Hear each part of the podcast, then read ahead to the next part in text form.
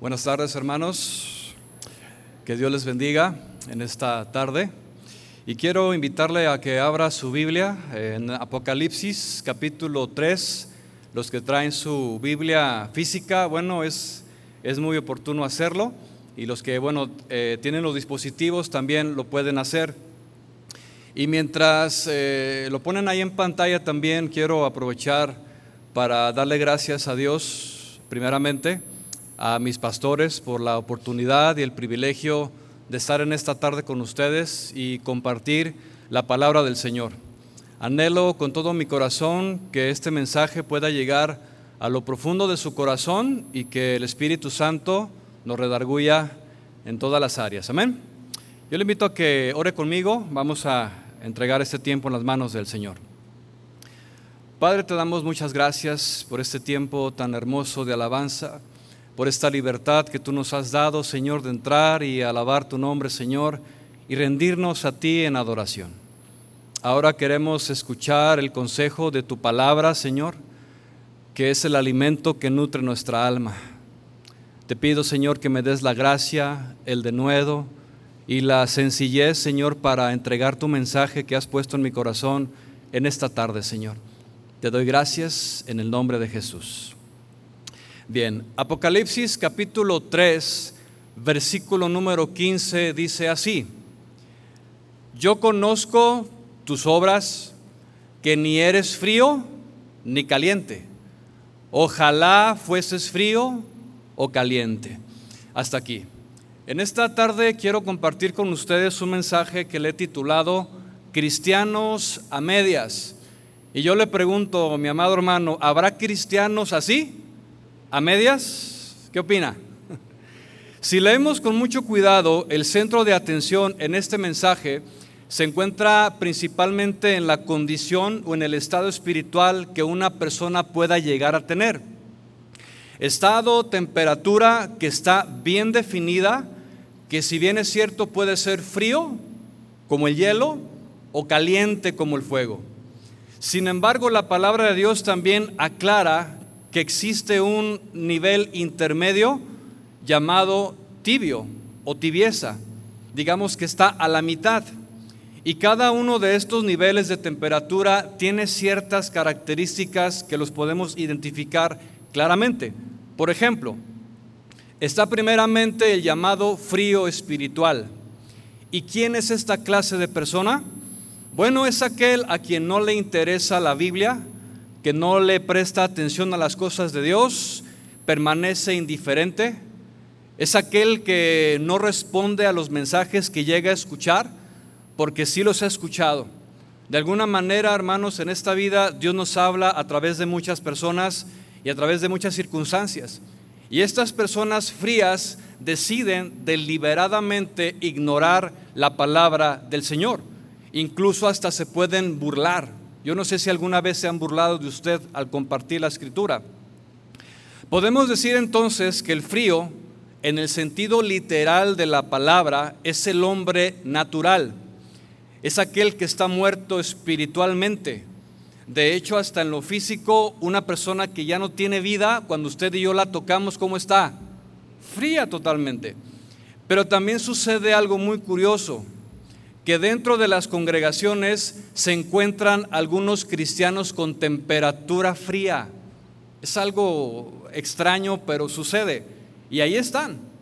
Y son aquellos que tienen cierto conocimiento de la palabra, sin embargo tienen actitudes como estas que voy a mencionar a continuación. El cristiano frío es aquel que escucha una necesidad, pero es completamente indiferente a ella, no responde, por nada del mundo, porque no le interesa. No le importa que las almas se pierdan, no evangeliza, no habla la palabra a los que le rodean, no brinda ayuda a quien lo necesita, no participa de nada. El cristiano frío es aquel que dice, ¿para qué tanto? ¿Para qué tanto leer la Biblia? ¿Para qué tanto alabar a Dios una hora de estar ahí cantando y cantando? ¿Para qué tanto? ¿Para qué tanta este, demanda? Y el cristiano frío así piensa. Y es aquel que dice, yo desde mi casa puedo buscar a Dios. Yo desde mi casa puedo orar, yo desde mi casa puedo escuchar el mensaje que a mí me gusta, porque has de saber que yo soy selectivo y no escucho a cualquiera ni cualquier mensaje. Eso dice el cristiano frío. Y dice, yo soy así como soy y desde mi casa yo lo puedo hacer. Es algo así y me suena como el querer el beneficio, pero sin el compromiso. Es aquel que busca un salvador, pero no quiere un Señor. Son aquellos que esperan que Dios les dé a ellos lo que necesitan, pero no quieren cuando Dios les pide algo a ellos. Por cierto, cuando yo estaba estudiando este mensaje y llego a este punto de aquellas personas que quieren un beneficio, pero no quieren un compromiso, yo llegaba a preguntarme, ¿dónde he escuchado esto antes? ¿En qué lugar? Me suena muy familiar esta, este asunto, estas frases. Y bueno, es claro, mis hermanos, que esta manera de pensar ha salido del Evangelio tan ligero que se predica hoy en día. Y todos aquellos que tienen o tenemos redes sociales, podemos constatarlo, está lleno de mensajes que hablan solamente una parte de Dios. Hablan solamente de paz, de prosperidad, y que Dios te quiere bendecir y que Dios esto y que Dios aquello y que Dios te va a ayudar y que yo veo en ti una luz y que todo ese tipo de cuestiones que son bien claras, hermanos. Por eso hay que tener mucho cuidado de lo que estamos escuchando. Entonces, todo esto sale de ahí, de una falsa doctrina, de un evangelio ligero, pero no se confronta a la condición moral de la gente, no se confronta el pecado no se habla de la santidad. Yo no sé si tú has visto alguno de ellos alguna vez hablando de estos temas, porque en cuanto empiecen a hablar, la cantidad de vistas disminuye y ya no tienen la misma fama. Por eso es que a ellos les encanta hablar del lado bueno de Dios. Y sabemos todos aquí que Dios tiene dos lados. Dios es amor, pero también es fuego consumidor. Entonces, eso es lo completo de Dios. Entonces, como no, se como no se confronta a la gente con su condición moral, no se confronta el pecado, no se habla de la santidad, ni del costo de seguir a Jesús, ni de lo que Dios pide, tenemos un resultado en tragedia impresionante, hermanos. Escucha, cuando no se predica la palabra de verdad, cuando no se habla la escritura, no hay vida espiritual. Jesús dijo, las palabras que yo les he hablado son espíritu y son vida, ¿cierto? Cuando no se confronta el pecado, no hay arrepentimiento en quien lo escucha. Presta mucha atención, porque si no hay una confrontación con el pecado, no hay arrepentimiento. Por lo tanto, al no haber arrepentimiento, tampoco hay nuevos nacimientos. Y esto, hermanos, está pasando hoy en nuestros días que la iglesia en muchos lugares se llena de número de personas, pero lamentablemente no todos son nacidos de nuevo. Llenan, sí, en bastante número, pero no hay vida espiritual. Entonces, el frío es, tiene estas características, pero después viene el de temperatura caliente, que es todo lo opuesto a lo frío. En otras palabras, el que está caliente espiritualmente tiene un nivel de espiritual alto. Es aquel que tiene fuego de Dios en su corazón. Es el que responde a cada mensaje que escucha. Se esfuerza por vivirlo, se esfuerza por agradar a Dios cada día, en lo personal, en lo familiar, en el matrimonio, en el trabajo y escucha una enseñanza y la propia y se la queda en su corazón y dice, yo quiero agradar a Dios, quiero seguir adelante, quiero ser mejor esposo, quiero ser mejor padre, quiero ser mejor empleado, mejor dueño, quiero ser mejor para la gloria de Dios. Y es el que está caliente espiritualmente. El que tiene la temperatura alta está comprometido, se integra a su congregación local, sirve en alguno de los ministerios conforme a su llamado ¿Me escuchó? Sirve en uno de los ministerios conforme a su llamado. Y le voy a mencionar algo, mi hermano. Todos aquí, diga yo, todos aquí tenemos por lo menos un don dado por Dios. Unos tienen dos, otros tienen tres, otros tienen cinco, pero por lo menos tenemos uno. Y en lo que Dios nos ha dado, debemos de servir al Señor con todo nuestro corazón. si usted tiene esa temperatura alta. Por lo tanto, yo le invito a que identifique cuál es su don, si está caliente espiritualmente, y en base a ese don servir en lo que Dios te ha dado conforme a su perfecta voluntad y no a la nuestra. Y si recalco esto, no conforme a mi voluntad. ¿Por qué digo esto? Porque hay quienes dicen, es que yo sí quiero servir, pero lo que a mí me gusta, a mí me gusta mucho la alabanza, a mí me gusta mucho cantar, pero resulta ser que no cantas.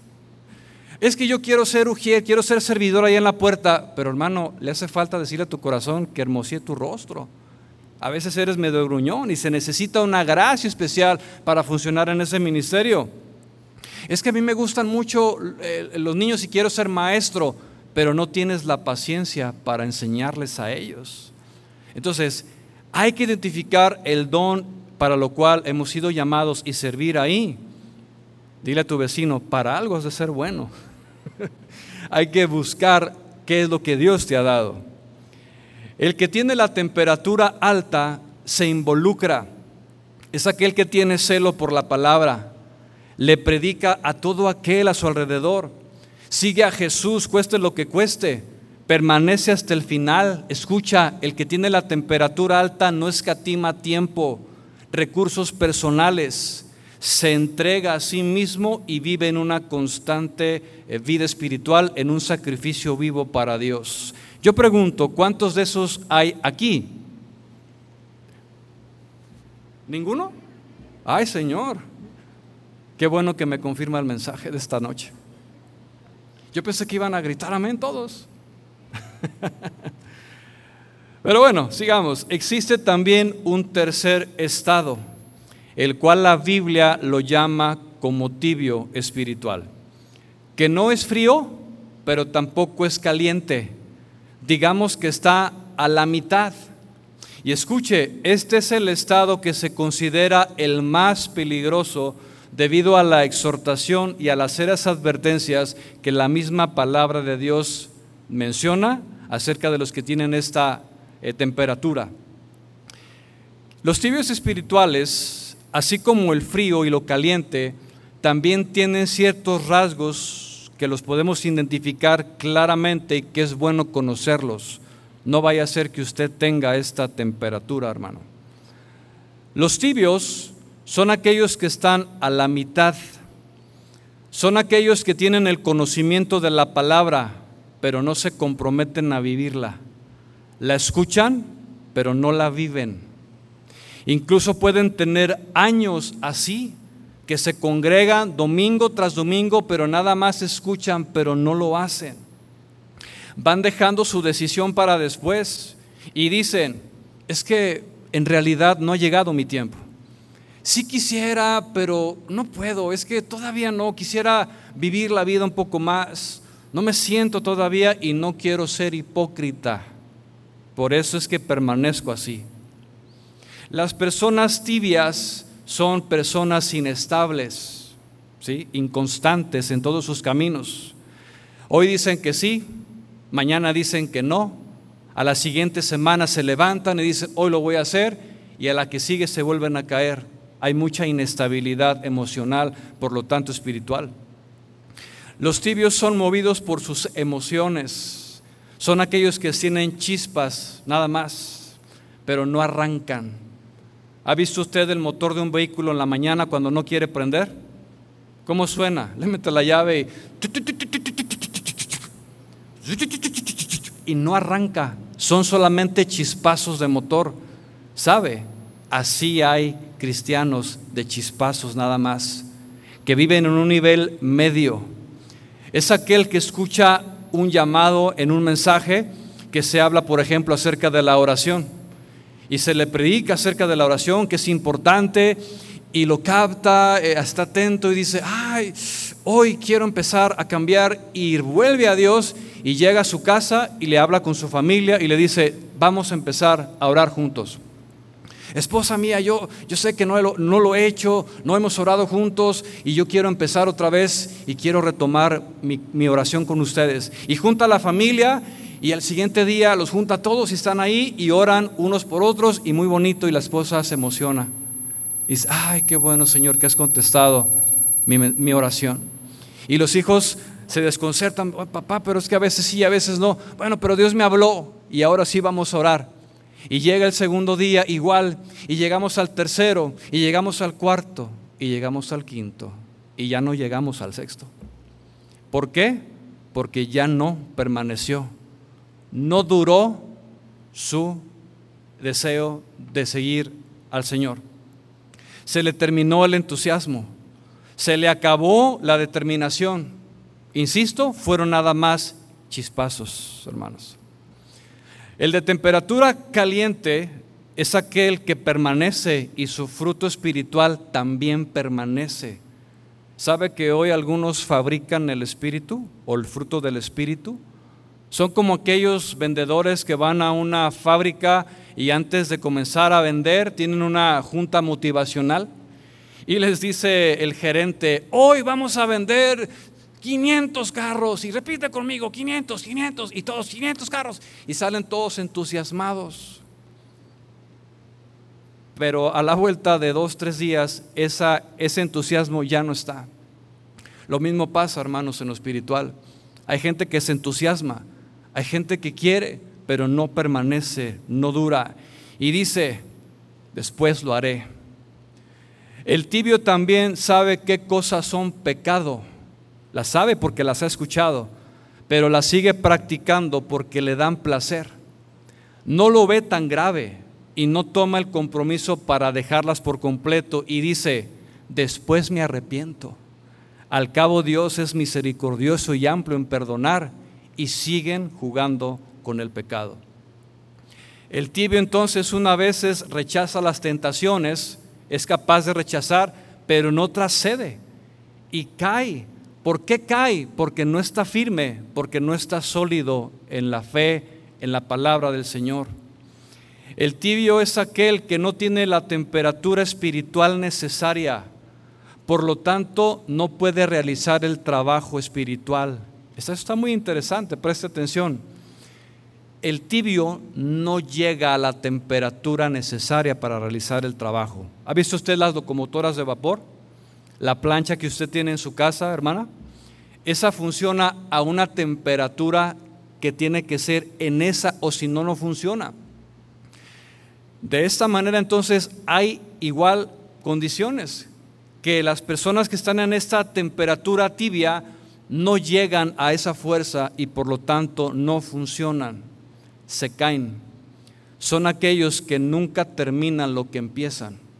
¿Conoce alguno de ellos? O seré yo maestro?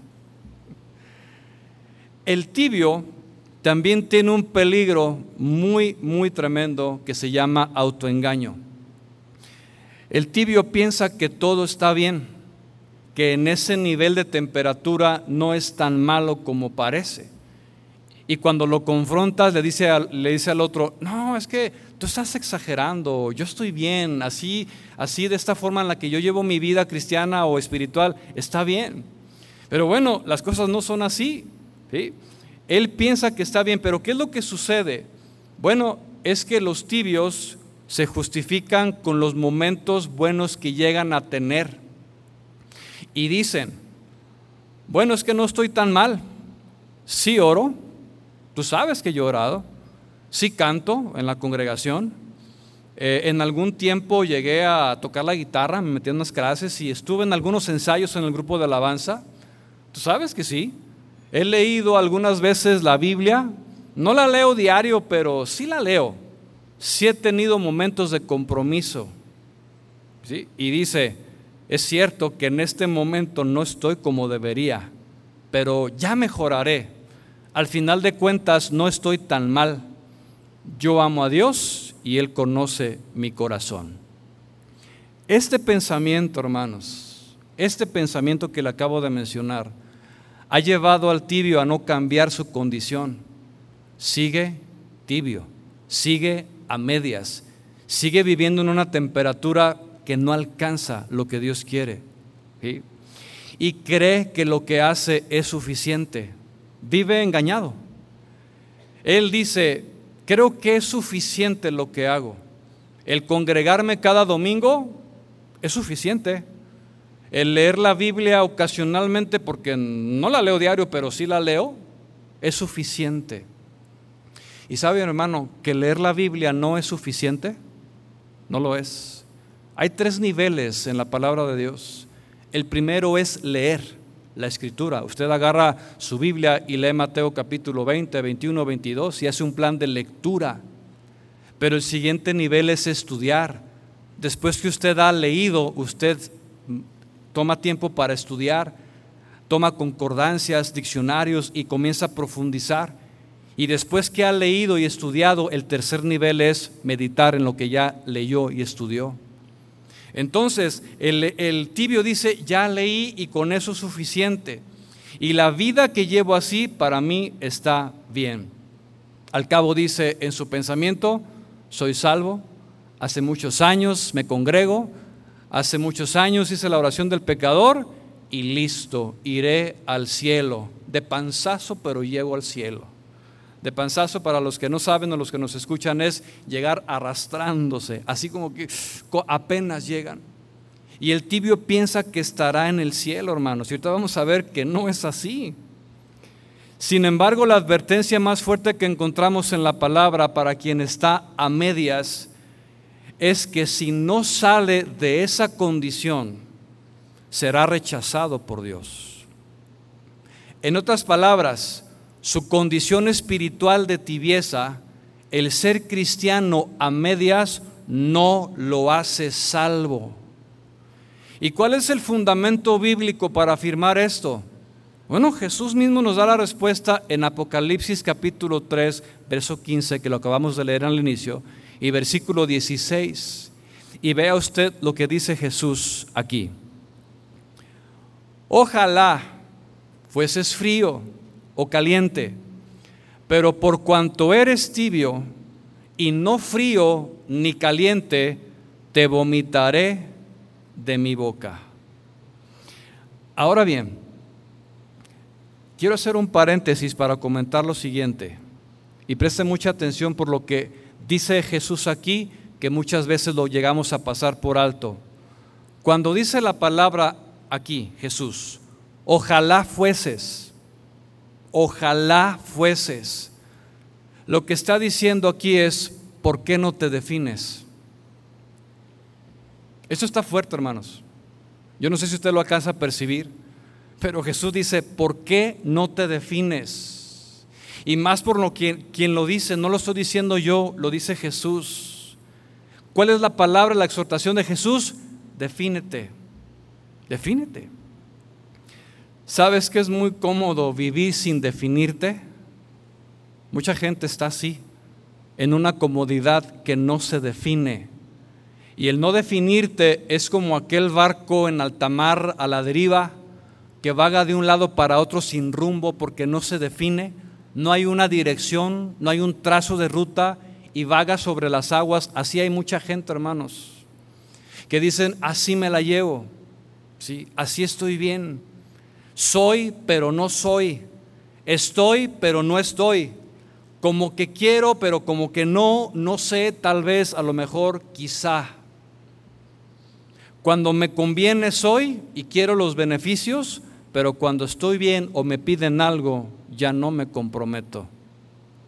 Estos son cristianos a medias.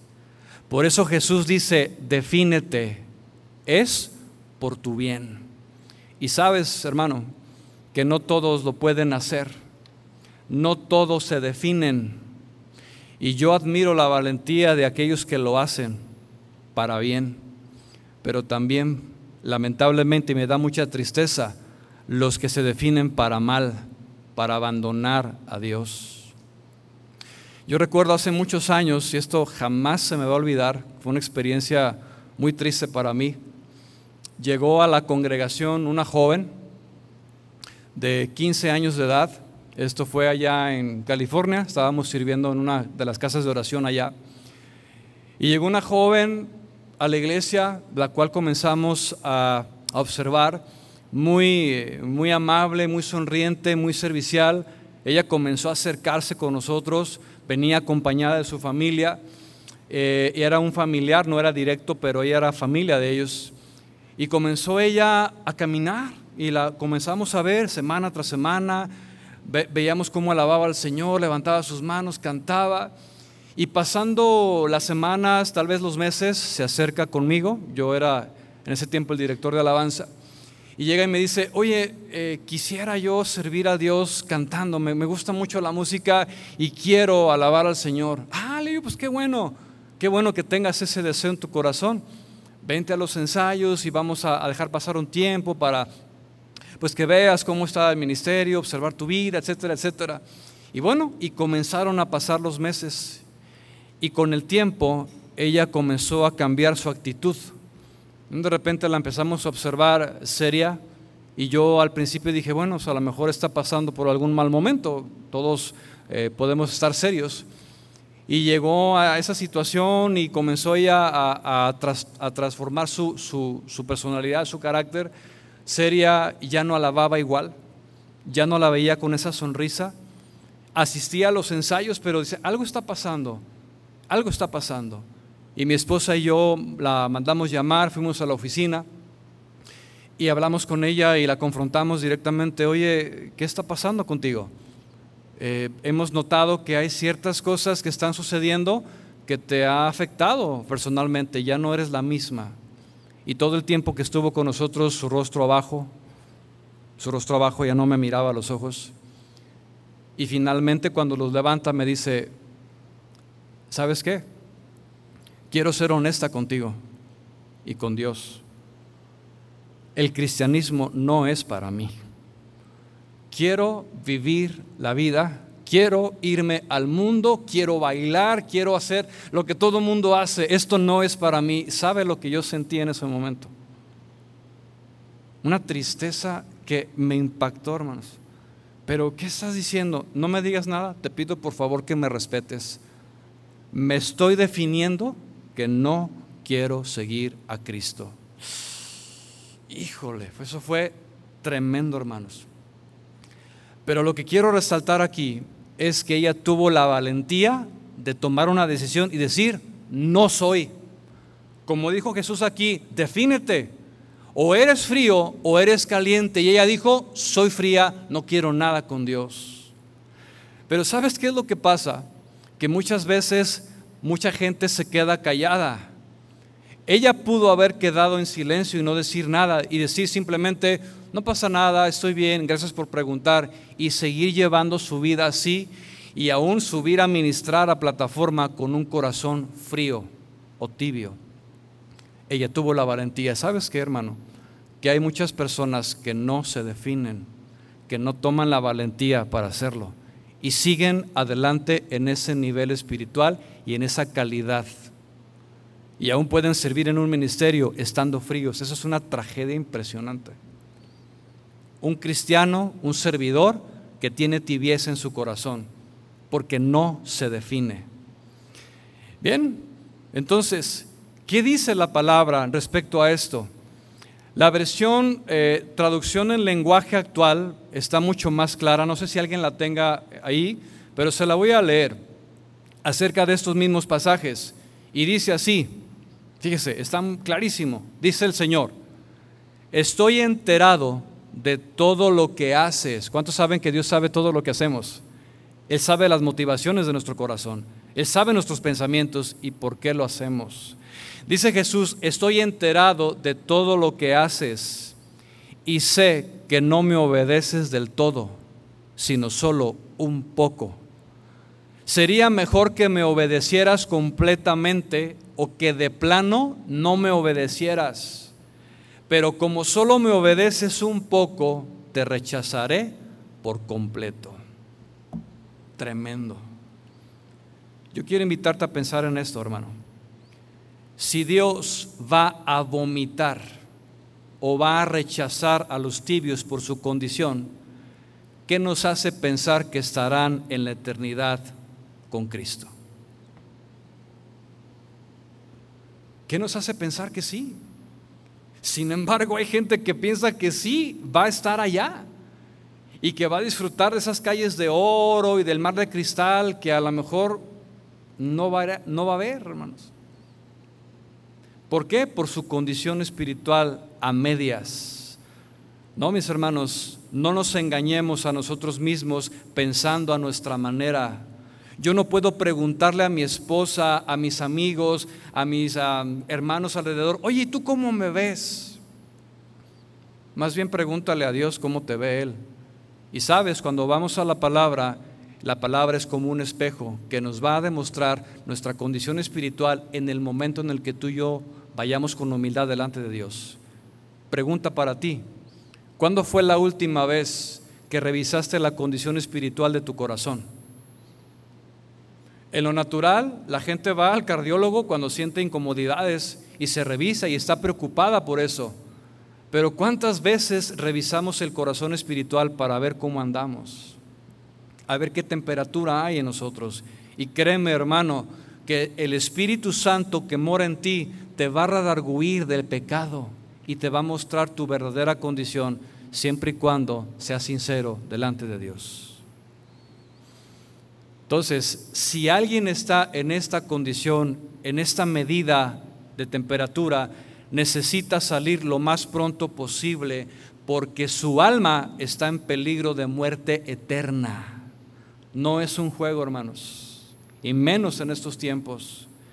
Pero fíjate que en la gracia y en la misericordia de Dios, Él nos llama la atención y nos da una solución para salir lo más pronto posible de ese estado. Y gracias a Dios por su palabra que nos es predicada, hermanos. Ahí es donde debe de estar nuestro corazón, atentos a lo que Dios quiere hablarnos. Ahora bien, preste mucha atención porque es aquí donde entramos en el centro del mensaje. Si lo frío y lo caliente son estados claramente definidos, podemos decir entonces que tanto el uno como el otro son completamente diferentes y opuestos entre sí. Es como el norte y el sur, el este y el oeste. No son iguales, hermanos. Pero viene una pregunta interesante. ¿Por qué cuando hablamos de tibieza o de estar a medias, la pregunta es, ¿cómo se llega ahí? ya dije, el frío es frío, el caliente es caliente. Pero ¿cómo es que se llega a esa temperatura media?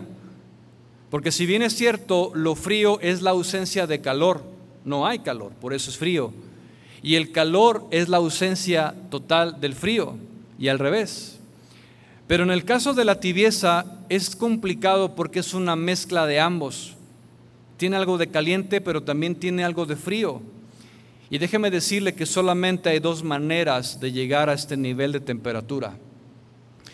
Bien puede ser que de estar frío, la persona comienza a crecer, avanzar y su temperatura va subiendo, va subiendo de manera gradual, pero no llega a lo caliente y se queda a medias.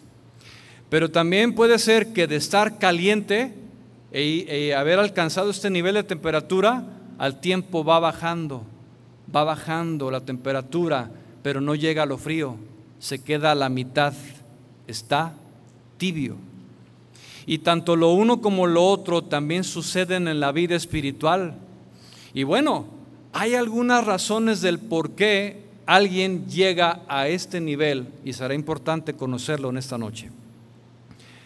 La primera razón del por qué se llega a la tibieza espiritual, escuche, es porque la persona no llegó a la temperatura caliente. De estar frío subió, pero no llegó. Es decir, esta persona no nació de nuevo. Escuchó la palabra, pero no se convirtió o no se ha convertido.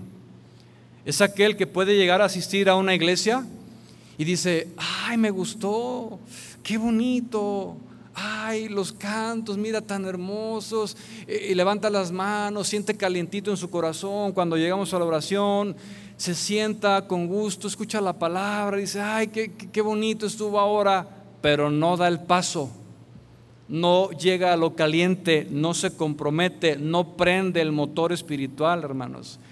Y esto es porque no ha tenido una conversión real, no ha tenido un encuentro con Jesucristo y no ha nacido de nuevo.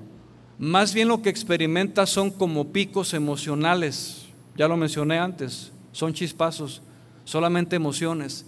Viene, se emociona, siente bonito, se va, ya, ya no viene la siguiente semana, en dos sí regresa y así está, solamente como picos emocionales. Pero no hay arrepentimiento en su corazón, no hay fe en Jesús, sigue igual, continúa con las mismas prácticas y no hay cambios en él. No se puede ver una manifestación o una evidencia de su nueva naturaleza. Sigue estando en esa condición fría y tibia. Estos pueden ser cristianos de apariencia, porque cuando tú les preguntas a ellos, ¿y cómo estás? Yo estoy bien, yo soy cristiano, ¿y a dónde vas? Pues a casa de oración, mejor ni diga. ¿Por qué? Porque a veces no damos el testimonio, hermanos. Entonces tú vas ahí, sí, yo voy ahí, pero eres un borracho, eres un maldiciente, eres un mentiroso, llegas tarde al trabajo, eres irresponsable. Ah, pero yo voy a la iglesia. Hermanos, mejor no digamos que somos cristianos, porque si no entonces nos convertimos en lo que dice primera de Tito 1, perdón, Tito 1:16. ¿Qué dice? Que esta clase de personas profesan, es decir, reconocen y aún públicamente dicen que son cristianos, dice ahí el texto, profesan conocer a Dios. Sí, sí, yo conozco a Dios pero con sus hechos, entiéndase con el estilo de vida que llevan, lo niegan, siendo abominables y rebeldes, reprobados en cuanto a toda buena obra. Estas personas, hermanos, tienen el conocimiento de las escrituras, tienen nombre de que viven, pero en realidad están muertos espiritualmente o se quedaron a la mitad. La segunda razón del por qué alguien llega a un estado de tibieza espiritual es cuando se llega al calor, pero solamente es temporal. ¿Recuerdan ustedes la parábola del sembrador? ¿Cuántos la recuerdan? Levante su mano. ¿Qué dijo Jesús? Que hay diferentes tipos de terreno donde es sembrada la palabra. Y se asemeja mucho a esto, hermanos. Son aquellos que escuchan el mensaje, la reciben con gozo, llegan al calor, a la temperatura, pero el afán, los problemas, la ansiedad ahogan lo que fue sembrado y pierden el fuego espiritual. Ese tipo de personas son las que se regresan. Si bien es cierto, en algunos casos no llegan a lo frío porque ya sembró la palabra, ya se sembró la palabra, ya tienen el conocimiento, pero se quedan a medias en lo tibio. Y el apóstol Pablo en una de sus cartas eh, en Efesios, pudo identificar que en la congregación de Éfeso había ciertas personas que llamaban la atención del apóstol y yo me imagino, esto no dice la Biblia, pero yo me imagino que como pastor ha de haber, ha de haber visto alguna condición de algunos y dijo, híjole, es que hay algunos que se están regresando atrás, no están firmes. Y dice Efesios capítulo 4, verso 17. Si lo busca o lo quiere leer en pantalla, está bien. Y dice el apóstol Pablo acerca de esto, esto pues digo y requiero en el Señor, que ya no andéis como los otros gentiles. ¿Sí? Recuerde que le está escribiendo a personas que estaban en una congregación, pero pareciera que se estaban regresando por la conducta que tenían. No estaban comprometidos, hermanos. No estaban. Estaban a medias, nada más de nombre. Y dice Pablo, eso requiere al Señor que ya no anden como los otros gentiles, andando en la vanidad de su mente, teniendo el entendimiento entenebrecido, ajenos de la vida de Dios por la ignorancia que en ellos hay, y escuche, por la dureza de su corazón. El tibio, por la dureza de su corazón, no llega a lo caliente. La dureza de corazón te impide avanzar en las cosas de Dios te impide entregarte. Entonces, aquel que entra en una tibieza o está a medias no se da cuenta de su condición, pierde la sensibilidad espiritual. Y esto es grave, hermanos. El tibio comienza a retroceder, a retroceder poco a poco y se regresa con mucha facilidad a la vanidad de su mente. De tal manera que al perder el calor, y no tener la temperatura, se queda sin fuego, se queda sin fuerza y como no tiene fuerza, es atraído por el deseo de su corazón y se le hace muy fácil pecar. No tiene la fuerza para rechazar la tentación y cede a ellas. La tercera razón del por qué alguien llega a una temperatura media es por la autoconfianza. Escuche, es aquel que al estar en calor se puede sentir muy seguro de sí mismo y sin darse cuenta puede bajar su nivel. Por eso dice la palabra que el que esté firme, mire que no caiga. Hay que cuidar el corazón, hay que cuidar nuestra temperatura, porque el orgullo, hermanos, nos puede llevar a una temperatura menor. Esto me recuerda mucho la vida de Sansón. ¿Cuántos conocen a Sansón? El perro, no, no el perrito de la casa, porque hay quien se llama Sansón, no, el de la Biblia, Sansón. Dice la escritura que este hombre fue levantado por Dios desde su nacimiento.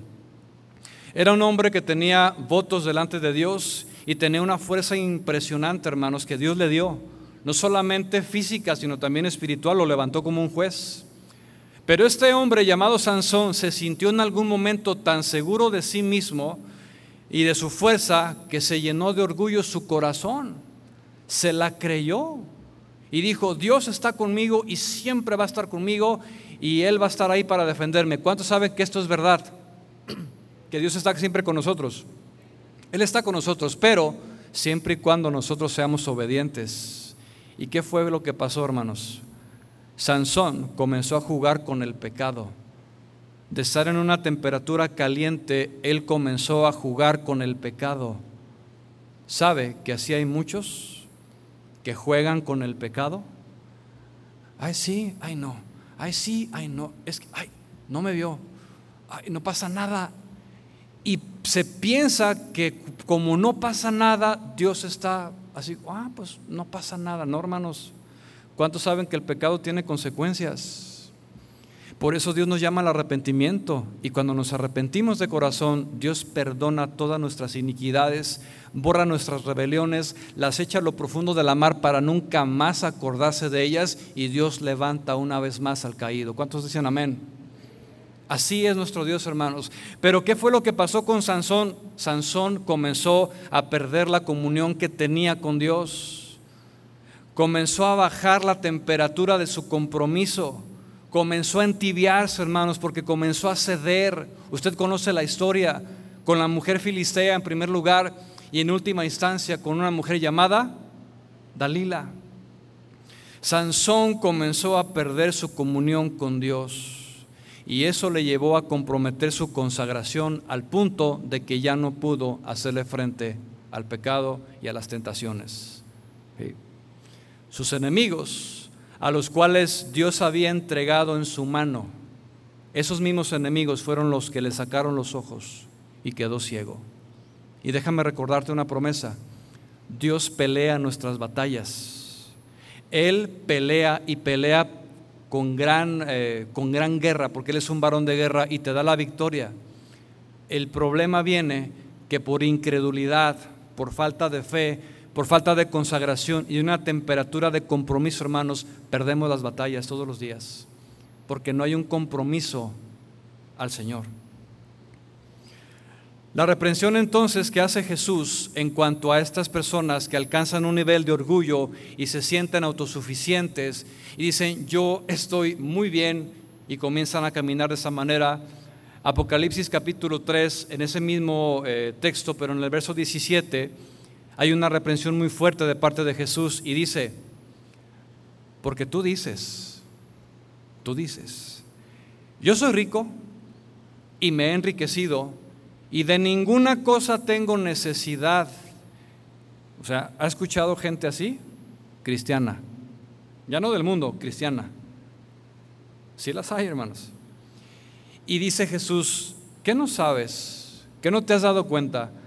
Que tú eres un desventurado, que eres un miserable, que eres un pobre, ciego y desnudo, y hace la exhortación al final, ve de dónde has caído y arrepiéntete, arrepiéntete.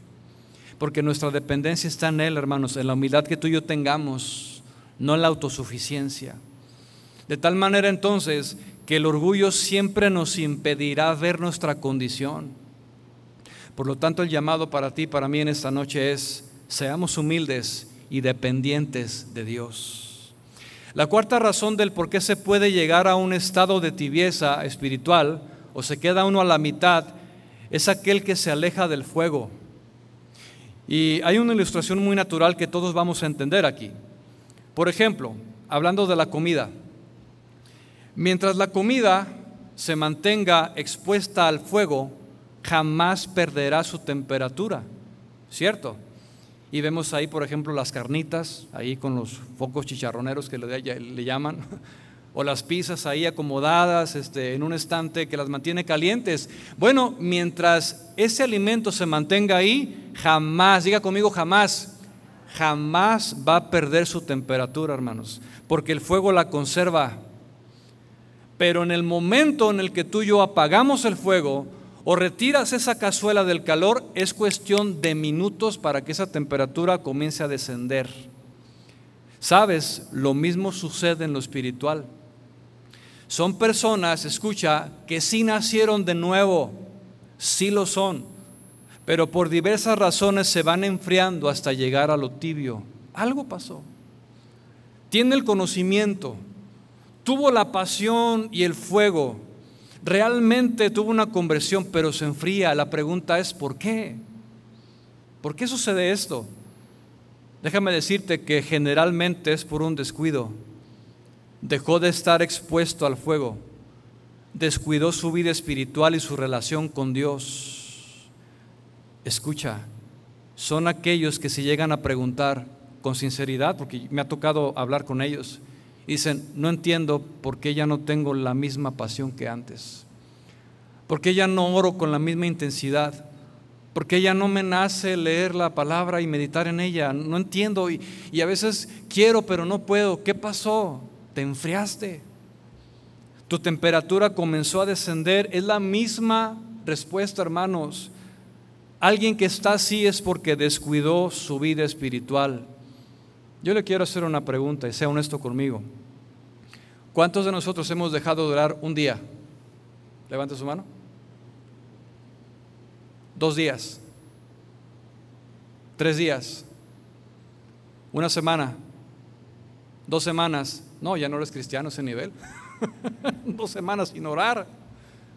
Pero gracias a Dios por la sinceridad de su corazón. Y dice, yo tengo dos semanas que no oro. ¿Sabes, hermanos, qué es lo que pasa? Cuando abandonamos la oración y dejamos de buscar al Señor, la temperatura comienza a bajar.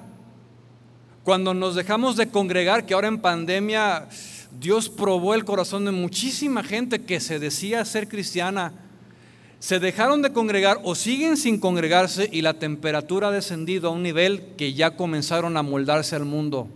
Muy fácil, hermanos. ¿Y qué es lo que pasa? Que de repente dice, ay, pues voy a escuchar un poquito de Luis Miguel para, para acordarme de aquellos años de juventud. Voy a comenzar y, ay, voy a ver esta película de terror. es una película, ¿qué tiene de malo? Y comienza tu temperatura a disminuir, hermanos, al grado que ya no disiernes entre lo bueno y lo malo. En lo que una vez defendiste, ya no lo haces más. En lo que una vez te provocó celo de Dios en tu corazón, ahora lo estás amando. ¿Por qué? Porque dejaste la comunión, tu temperatura comenzó a disminuir. Y sabes, hermano, que el descuido tiene un costo muy alto. Si nos descuidamos, tenemos un costo bien alto. A ver, vamos a hacer una prueba. Por descuido, si tú dejas las puertas de tu casa abiertas, ¿qué pasa? ¿Qué pasa? Se roban. Si por descuido vienes viendo el teléfono cuando vas manejando, ¿qué pasa? Ah, mire qué discernimiento tiene hoy. Tiene la revelación de Dios. ¿Y por qué no discernimos igual en las cosas espirituales? Por eso dijo Jesús, ustedes, no, no ustedes, ustedes fariseos hipócritas, que bien saben cuando hay revuelos en el cielo que la venida está cerca y no hacen nada. Así nosotros, hermanos, cuando vemos los tiempos finales que estamos viviendo y que vemos eh, la necesidad, no lo hacemos. Tú y yo tenemos que vencer esa apatía y ese corazón tibio. El caer entonces en un estado de tibieza después de haber estado en el fuego es debido a un descuido espiritual. Es como abandonar un jardín o un huerto. ¿Alguno de ustedes ha abandonado su jardín? Yo sí. Ya me arrepentí, por cierto, porque Dios nos puso a guardar las cosas. Y cuando tú dejas que el jardín comienza a crecer y no lo cuidas, hermano, hay un descuido que al rato será más difícil poderlo levantar.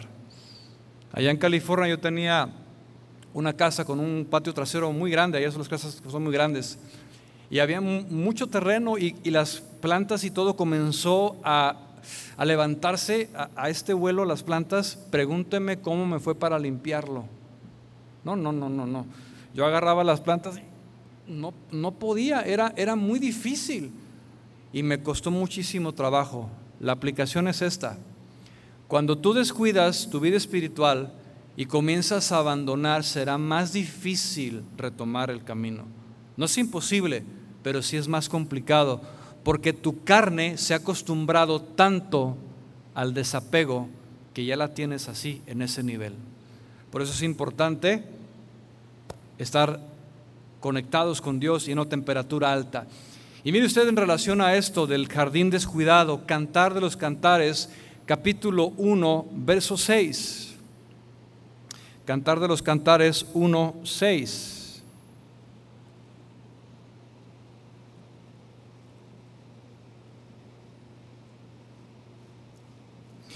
Dice así, no reparéis en que soy morena, porque el sol me miró. Los hijos de mi madre se airaron contra mí. Escuche, y ese es el texto que quiero resaltar me pusieron a guardar las viñas y mi viña que era mía, no guardé. Si note usted el texto, la palabra dice me. ¿Lo notó? No dice lo o los pusieron, dice me pusieron. Y la Biblia, hermanos, nos ve como guardadores, como administradores, como vigilantes, como atalayas, y nos ve de una manera personal. Por lo tanto, con total responsabilidad y seriedad, escuche, no podemos culpar a nadie de nuestra condición más que nosotros mismos. Si nuestra vida, nuestro matrimonio, nuestros hijos están como están, no podemos culpar a nadie por la situación en la que están. Yo más bien me preguntaría, ¿qué he hecho? O más bien, ¿qué he dejado de hacer? ¿Qué he dejado de hacer para que mi familia, mi vida, mis hijos estén así? Nosotros los padres somos los responsables de esto. De la misma forma, hermanos, si nuestra vida espiritual está más o menos, no está la temperatura que debemos de tener, escudriñemos nuestro corazón delante de Dios, porque al final encontraremos que los únicos responsables seremos tú y yo, cada uno de nosotros. Dígale a su vecino, ahí te hablan. es mi responsabilidad. Pero ¿qué es lo que pasa? Por naturaleza, nuestra tendencia es a culpar a los demás de nuestra condición. ¿No es cierto? Lo vemos desde Génesis. El hombre culpó a Eva, Eva le echó la culpa a la serpiente y ahí se echaron la bolita, ¿no? Por lo tanto, es muy fácil decir, estoy así, estoy tibio debido a las circunstancias de la vida. Es que, sabes, he sufrido mucho últimamente. Es que estoy enfermo. Es que así soy y siempre he sido. Es que no tengo tiempo para orar. Es que me lastimaron en la iglesia. Es que no tengo un buen trabajo. Es que en la, en la escuela a mis hijos los contaminan. Es que las amistades. Es que el país donde vivimos. Es que el diablo. Y comenzamos a argumentar un montón de cosas que son pretextos, pretextos y pretextos que nos sirven para justificar nuestra condición de tibieza. Ahora bien, prestemos mucha atención a lo que sucede en casa y en nuestro corazón, hermanos, en la viña que Dios nos puso a guardar. Porque puede ser el caso de que alguno esté más preocupado o interesado en ver la viña de los demás que la suya propia. porque para eso tal parece que somos muy buenos en ese ministerio, de andar viendo la viña de los demás y no la tuya personal. La responsabilidad de guardar y velar es mía. Dice, me pusieron a guardar las viñas y mi viña no guardé. Pregunta, ¿cuál es el nivel de temperatura que tenemos actualmente hoy, hermanos? Seamos diligentes. ¿Tenemos el fuego de Dios, sí o no? ¿Lo hemos cultivado y preservado, sí o no? ¿O hemos sido descuidados? Yo me temo que algunos sí. Algunos han permitido que toda clase de maleza vaya creciendo en el corazón, todo tipo de plantas y hierbas y raíces profundas por el pecado debido al gran descuido que han tenido. Y hoy por hoy tienen un huerto descuidado, tienen una vida tibia a medias. Ahora déjeme decirle que ese descuido no fue de la noche a la mañana, es un descuido progresivo, de día a día. Por lo tanto, la Biblia nos dice que debemos de ser obreros diligentes, esforzados, no perezosos. Proverbios 24:30 dice así, pasé junto al camino del hombre perezoso y junto a la viña del hombre falto de entendimiento. Y aquí que por toda ella habían crecido los espinos, ortigas habían crecido ya y su faz estaba cubierta y su cerca de piedra, su protección estaba ya destruida. Así hay algunos que ya no tienen muros a su alrededor porque han sido descuidados y derribados y los ataques llegan más fácil. ¿Qué sucedió en este campo que menciona Proverbios? Bueno, la pereza llevó al descuido de esta persona, descuidó su campo. Que no le vaya a pasar a usted esto.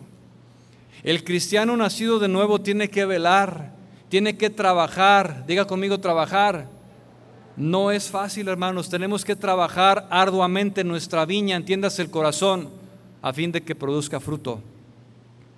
Las preguntas que vienen a continuación es ¿para quién y para qué hemos trabajado tanto a lo largo de nuestra vida? ¿En qué hemos invertido, gastado nuestro tiempo? Y medítalo muy bien en tu corazón. Tal vez alguno pudiera decirme, bueno, Irán, es que yo me he esforzado por tener lo que tengo, he trabajado duro y, tengo lo que tengo porque me lo he ganado.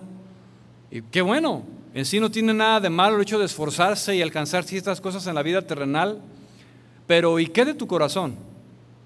¿Qué acerca de tu condición espiritual, de tu alma? ¿Qué es lo más importante? Yo te pregunto, ¿te has esforzado lo suficiente por Cristo y las cosas que son de valor eterno en la misma proporción en la que haces tu trabajo?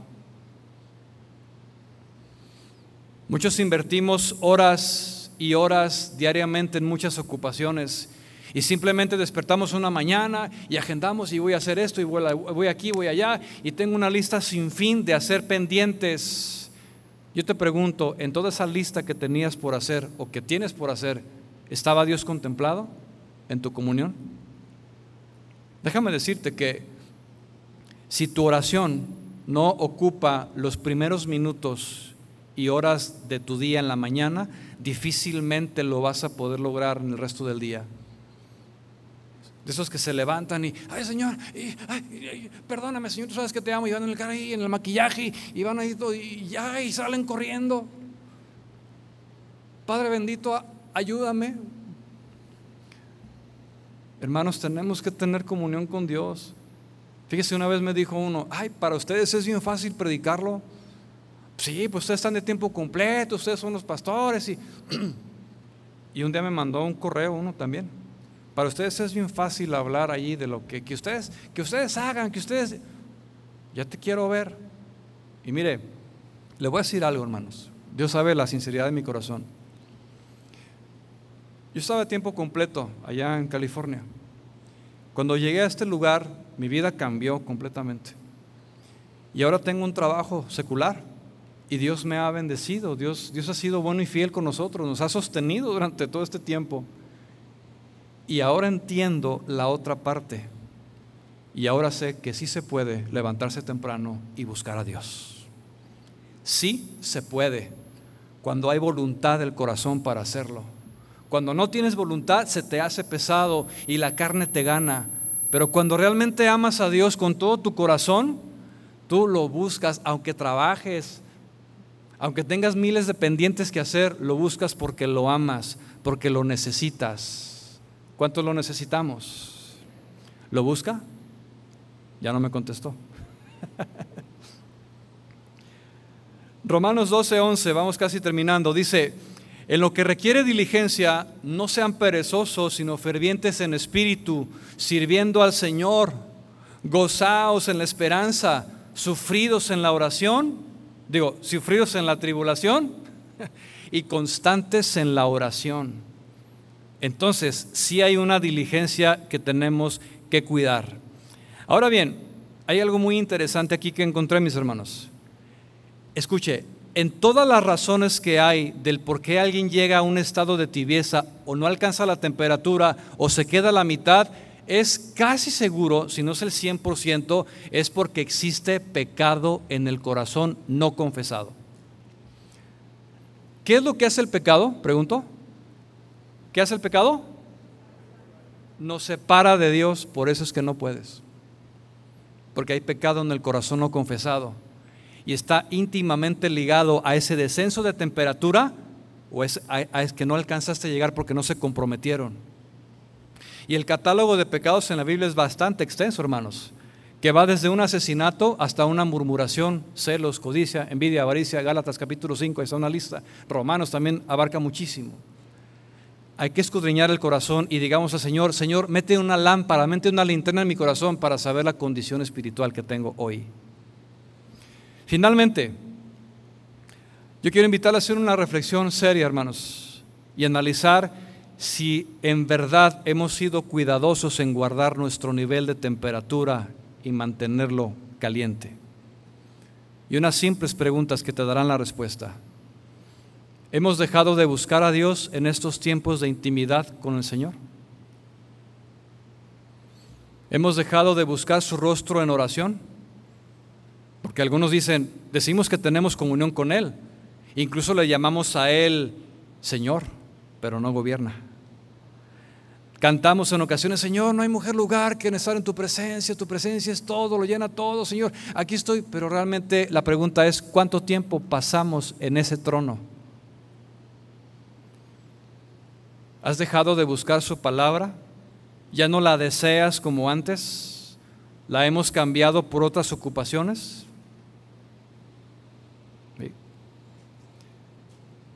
Hermanos, ¿no será tal vez que hemos dejado de obedecer de corazón?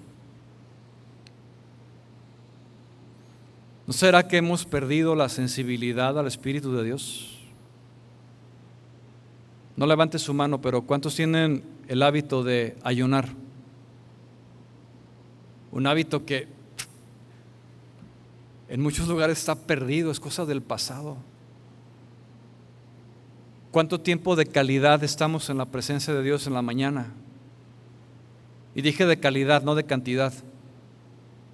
Porque tú puedes tener un buen tiempo con pocos minutos con el Señor, con una sinceridad de corazón, a que te la pases una hora como el fariseo, hable y hable y hable y van a repeticiones y hable y hable, Señor, así, ya dame tu corazón mejor. Ya no hables, dame tu corazón. Obedece, búscame, ¿No será que hemos perdido el fuego de Dios en nuestro corazón? No sé. Porque hace un momento alabamos al Señor y, yo vi que la congregación estaba bien eh, animada y exaltando y los domingos y los servicios y tú puedes ver una aparente atmósfera. Pero realmente ¿cómo está el corazón, hermanos? Porque déjeme decirle que atravesando esa puerta algo sucede. ¿Ya se había dado cuenta? Si venían peleados los matrimonios, pasan esa puerta y Dios le bendiga, hermano, gloria a Dios. Algo, o sea, algo pasa. Y también a la inversa, cuando salen de ese lugar, algo pasa, ya el, el ceño se les frunce y se vuelven a agarrar en el carro otra vez, como antes de entrar a este lugar. En el caso de los matrimonios, por ejemplo. ¿Cómo está nuestra vida fuera de estas cuatro paredes, hermanos?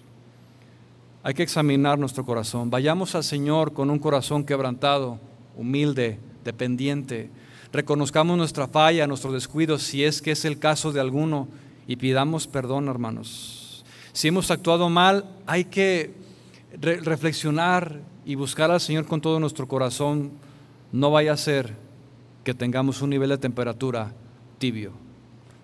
Por último, y termino con esta frase, todos aquí podremos pasar necesidad, angustia, tribulación, persecución, escasez, innumerables problemas, hermanos, pero que esas cosas no te lleven a una tibieza.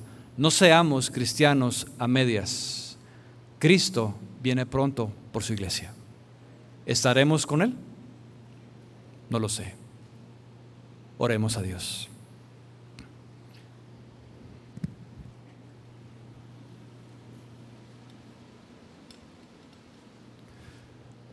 Señor, gracias por hablarnos al corazón en esta noche. Solo tú conoces nuestra condición, Señor, y, eres tú quien pone el mensaje, Señor, de lo, que, de lo que se habla. Y eres tú, Señor, el que hace que la palabra penetre a nuestro corazón, Señor. Que tengamos ese entendimiento, Señor, que tu Espíritu Santo nos ilumine de lo que hemos escuchado en esta noche, Señor. Es tu palabra y tu palabra no regresa a ti vacía, Señor. Yo abro mi corazón, Señor, y que lo que he escuchado confronte mi vida espiritual, Señor, para tener una temperatura alta, Señor. No quiero quedarme a medias o no quiero, Señor, que mi temperatura disminuya a través del tiempo, Señor. Que haya pasado los años y sigas encontrando en mí ese fuego ardiente en mi corazón, Señor.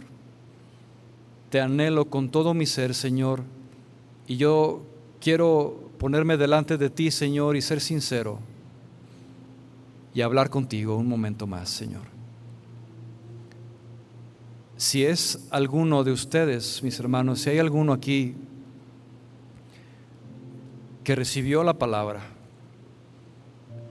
y que en el fondo de su corazón reconoce que sí, que sí necesita buscar más a Dios, que sí reconoce que su temperatura espiritual ha bajado, yo te invito a que te pongas de pie y que levantes tus manos a Él.